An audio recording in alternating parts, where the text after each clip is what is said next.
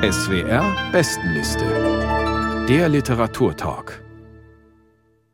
Und wir springen genau einen Platz und kommen zu Platz drei. Und es ist das einzige Buch an diesem Abend, das sich mal nicht mit Krieg und Kriegsverbrechen beschäftigt. Wir werden da bestimmt auch noch gleich darauf zu sprechen kommen, denn das ist vermutlich alles kein Zufall, auch wenn die Bücher ja weit vor den aktuellen Ereignissen geschrieben worden sind. Platz drei der SWR-Bestenliste im Juni belegt ein Sammelband mit den besten Geschichten, Anekdoten, Kolumnen von einer amerikanischen Kultautorin, so muss man ja fast sagen. Fran Lebowitz heißt sie und im Deutschen heißt der Band New York und der Rest der Welt, der übrigens von Sabine Hedinger und Willy Winkler ins Deutsche übertragen wurde und bei Rowold Berlin erschienen ist. Kirsten Vogt, vielleicht stellen Sie die Autorin mal ganz kurz vor. Ich bin mir nicht sicher, ob wir alle sie kennen. Nein, wir kennen sie nicht. Zumindest kennen wir sie erstmal nicht aus ihren Texten, weil die sind bisher nicht übersetzt. Das ist nämlich der erste Band, der einige ihrer Texte zusammenfasst, auf Deutsch übersetzt ist.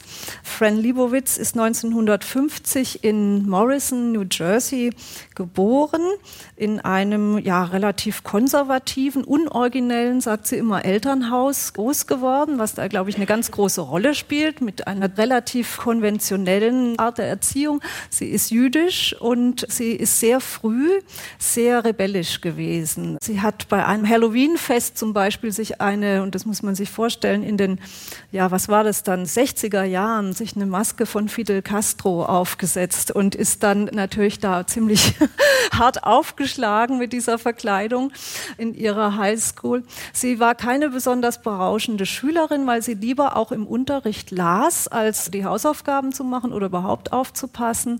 Sie hat sich den sozialen Events gerne entzogen, die den Kindern da angeboten wurden, also eine Einzelgängerin auch.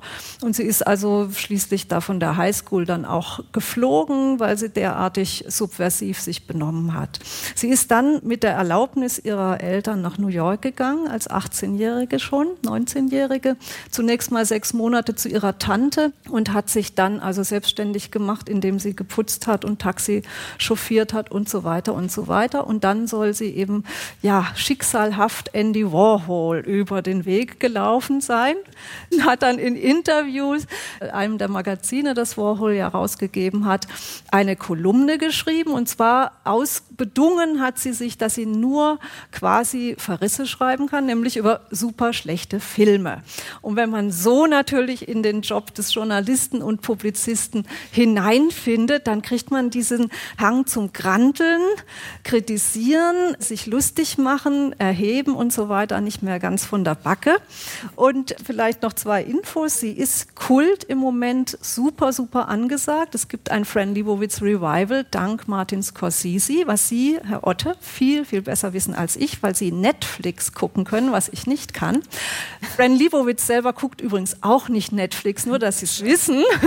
Sie hat auch keinen Computer, sondern schreibt immer noch mit dem Stift. Sie ist technophob Lob. Sie hat aber mit Scorsese, sie kennt sowieso alle Promis in New York und Umgebung, nicht in Hollywood. Sie hasst Los Angeles. Aber Scorsese hat mit ihr eine offensichtlich wahnsinnige, tolle Serie gemacht, die in Netflix lief und sie nun wirklich katapultiert, obwohl sie seit Jahrzehnten einen Writers Block und sie sagt sogar, sie hat eine Blockade, nicht nur einen Blog hat und gar nicht mehr so viel publiziert, ist sie aber super angesagt und wird wiederentdeckt und jetzt auch bei uns. Ja, und das Interessante ist, dass diese Serie tatsächlich dem ganzen Kosmos von Fran Lebowitz nochmal so einen Push, würde der Amerikaner sagen, gegeben hat, weil der Scorsese es schafft, mit ihr durch New York zu gehen und wir so das Gefühl haben, hey, jetzt müsste doch irgendwie so ein Schwerstkrimineller, irgend so ein Gangster aus so einem Scorsese-Film um die Ecke kommen, aber eigentlich kommt immer nur Fran Lebowitz und erklärt New York.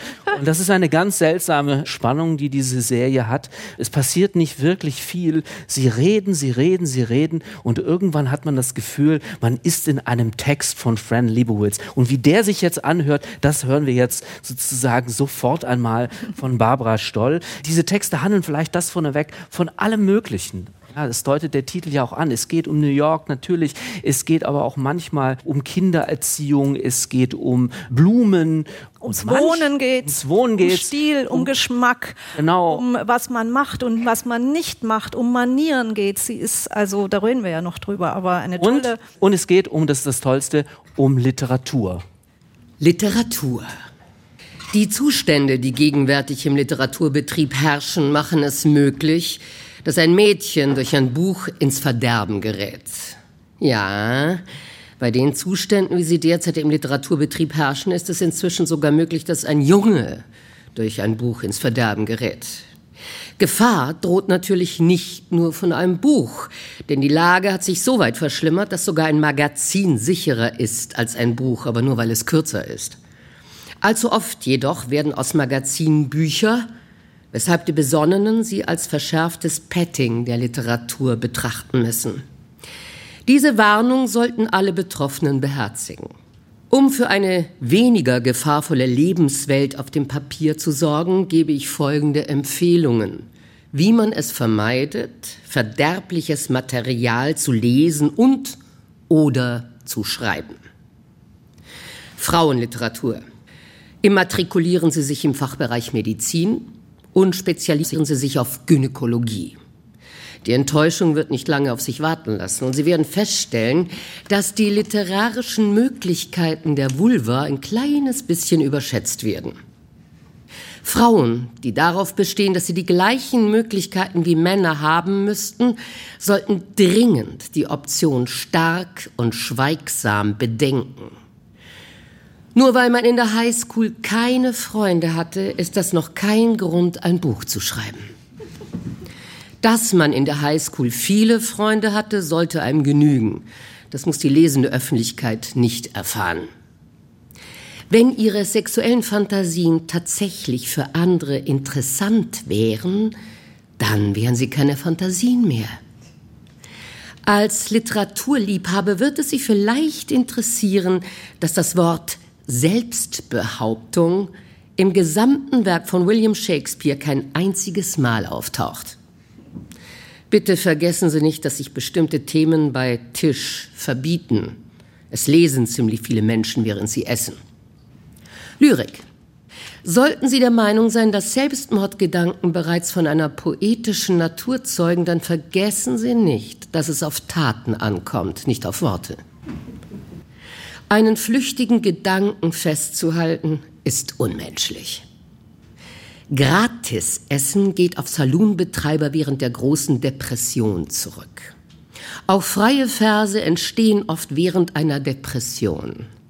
Sollte Ihnen das passieren, versuchen Sie den Impuls mit einem Drink im Keim zu ersticken. Wenn Ihnen beim Betrachten des Sonnenuntergangs über einem Gebrauchtwagenhandel in Los Angeles auffällt, wie sehr dieses Bild an das unausweichliche Schicksal der Menschheit erinnert, notieren Sie diesen Einfall unter gar keinen Umständen. Selbsthilfebücher. Wenn Sie es in dieser Welt zu etwas bringen wollen, besorgen Sie sich kein Buch, sondern einen Anwalt.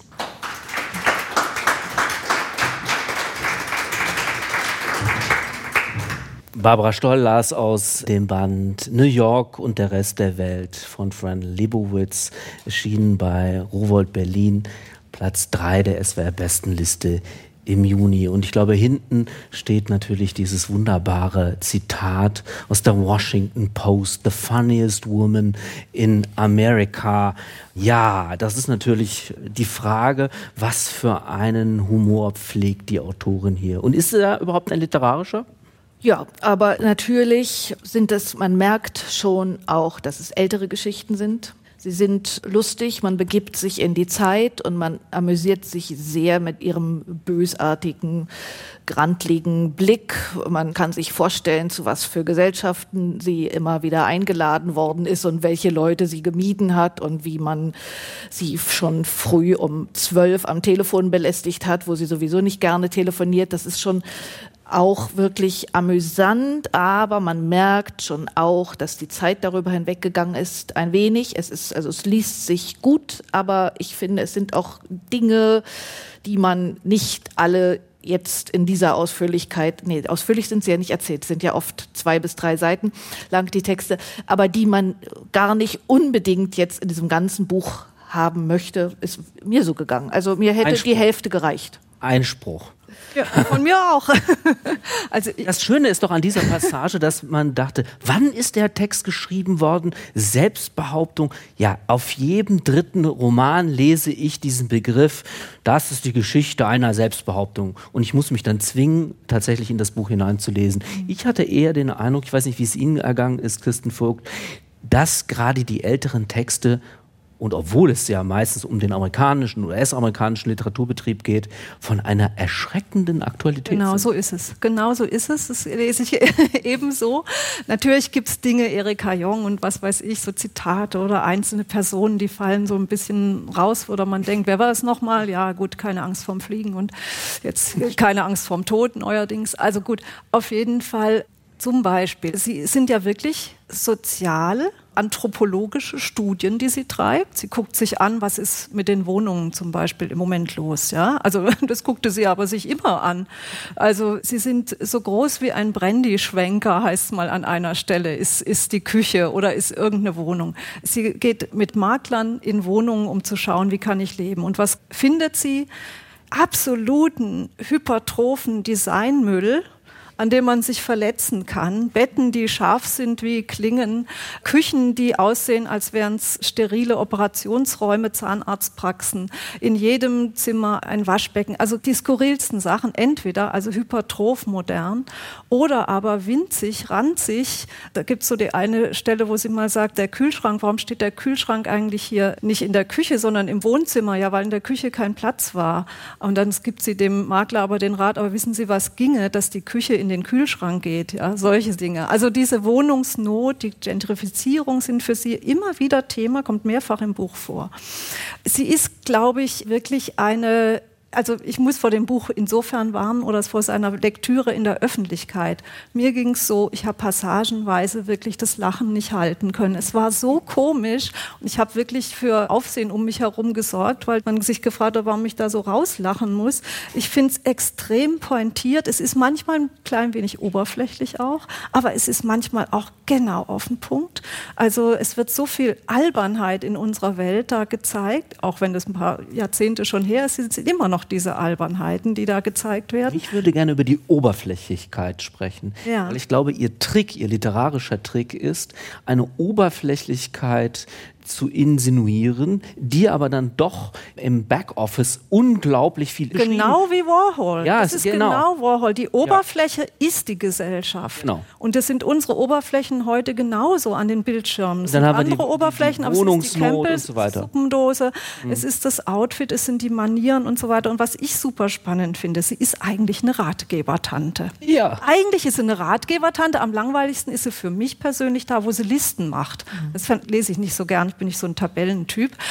Aber sie macht genau Listen. Wenn sie das wollen, kommt das raus. Tun sie das und so weiter. Eigentlich auch witzig, sehr, sehr äh, algebraisch, algorithmisch. Vielleicht, fast. vielleicht sprechen wir über diese Liste. Aber darf ich einen Satz sagen? Was ich so spannend finde, sie kritisiert immer ihre langweiligen Eltern, die sie streng erzogen haben, die ihr nämlich sich gar nicht gekümmert haben um ihre Gefühle und so weiter. Und im Grunde gibt sie genau solche Ratschläge an die Gesellschaft heute. Ja, das und das macht man nicht, das und was. Und warum ist sie heute so beliebt?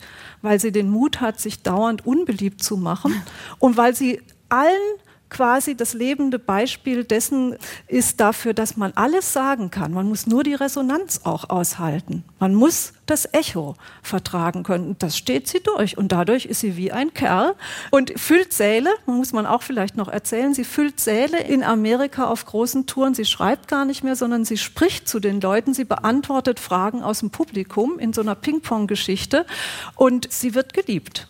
Was mich sehr erstaunt ist, wenn die Sachen, die ich in diesem Buch gelesen habe, wenn die ein Mann in Deutschland veröffentlichte, dann gäbe es einen Riesenskandal. Dafür bin ich mir sicher. Ja, Also Das, der- äh, das, ist schert was- sie alles nicht. Das schert sie sie ist nämlich nicht. auch jemand, das muss man auch sagen, also ist natürlich unheimlich geübt, das Ganze, und unheimlich virtuos, wie sie das macht. Sie ist eigentlich ein Stand-up-Essayistin, Stand-up-Comedy-Frau, aber sie macht nie Gossip. Sie macht nie schmutzige Wäsche.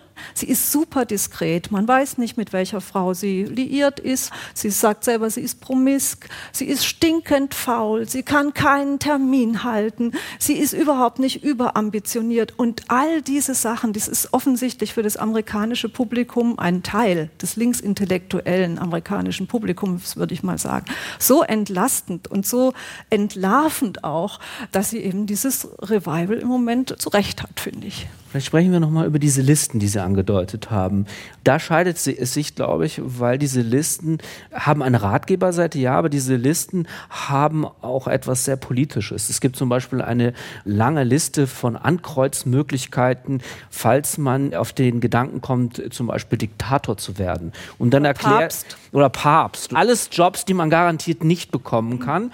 Und dann wird sie sehr böse, weil sie dann im Grunde genommen beschreibt, was wir jetzt erleben. Also man könnte wirklich bei den Gruselgestalten auf dieser Welt, und wir nennen jetzt mal keine Namen, so Häkchen machen. Ja, ah ja, äh, Zwangsarbeit, genau, Lügenpropaganda und so weiter. Und dann geht das so weiter. Das ist einerseits lustig, aber es ist andererseits auch ganz bitter. Aber ja, solche Listen gibt es, aber es gibt wirklich viele Listen. Damit ist sie auch wieder ihrer Zeit voraus. Also heute ist es sehr beliebt, Listicles zu machen. Die klicken ja. gut.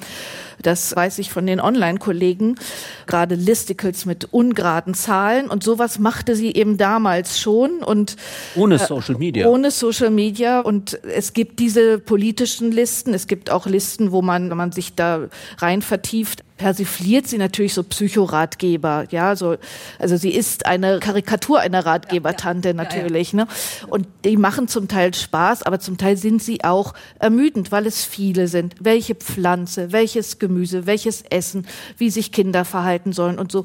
Das, also mein Problem mit dem Buch ist einfach, dass es diesen durchgängigen Zwang gibt, lustig zu sein, sich lustig zu machen und die verschiedensten Dinge aus dem Alltag, aus der Erziehung, aus der Hundehaltung, aus der Wohnungsnot, aus der Begegnung mit Prominenten und so weiter zusammenzusammeln. Dieses Werk ist ja entstanden über Jahrzehnte und wir haben es jetzt in diesem Buch zusammen und wenn man sich dieses Buch auf den Nachttisch legt und sich vornimmt, ich lese jeden Abend, ja, zum Einschlafen ist natürlich auch blöd, wenn man lacht, aber ich lese eben einfach nur fünf und danach lese ich eben noch was anderes und ich lese es zum Aufwachen.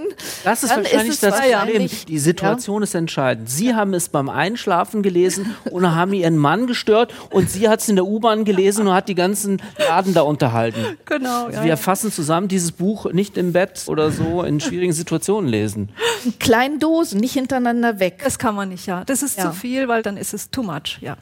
Zur Herausgabe, das finde ich auch nicht ganz glücklich.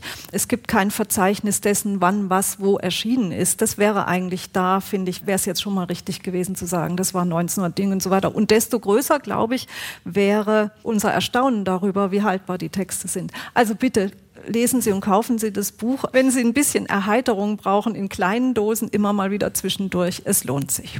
Man muss vielleicht auch noch sagen, dass es eigentlich ein gutes Buch jetzt ist für nach dem Lockdown. Also erstens, weil es natürlich lustig ist und weil es nach New York führt und man da durch die Straßen geht und man weiß, jetzt konnte man da ewig nicht hinfahren und jetzt will man da eigentlich auch nicht hin, weil man fliegen müsste und wer weiß, wie das ist. Also das wird man vielleicht alles nie wiedersehen und dann kann man sich das so merken, wie das Fran Libowitz gesehen hat und dann ist es natürlich auch für diese Zeit gut. Also für alle New York-Reisende auf jeden Fall eine Pflichtlektüre. Fran Libowitz mit New York und der Rest der Welt, Platz 3 der SWR-Bestenliste im Juni. Erschienen ist das Buch bei Rowold Berlin. Vielen Dank.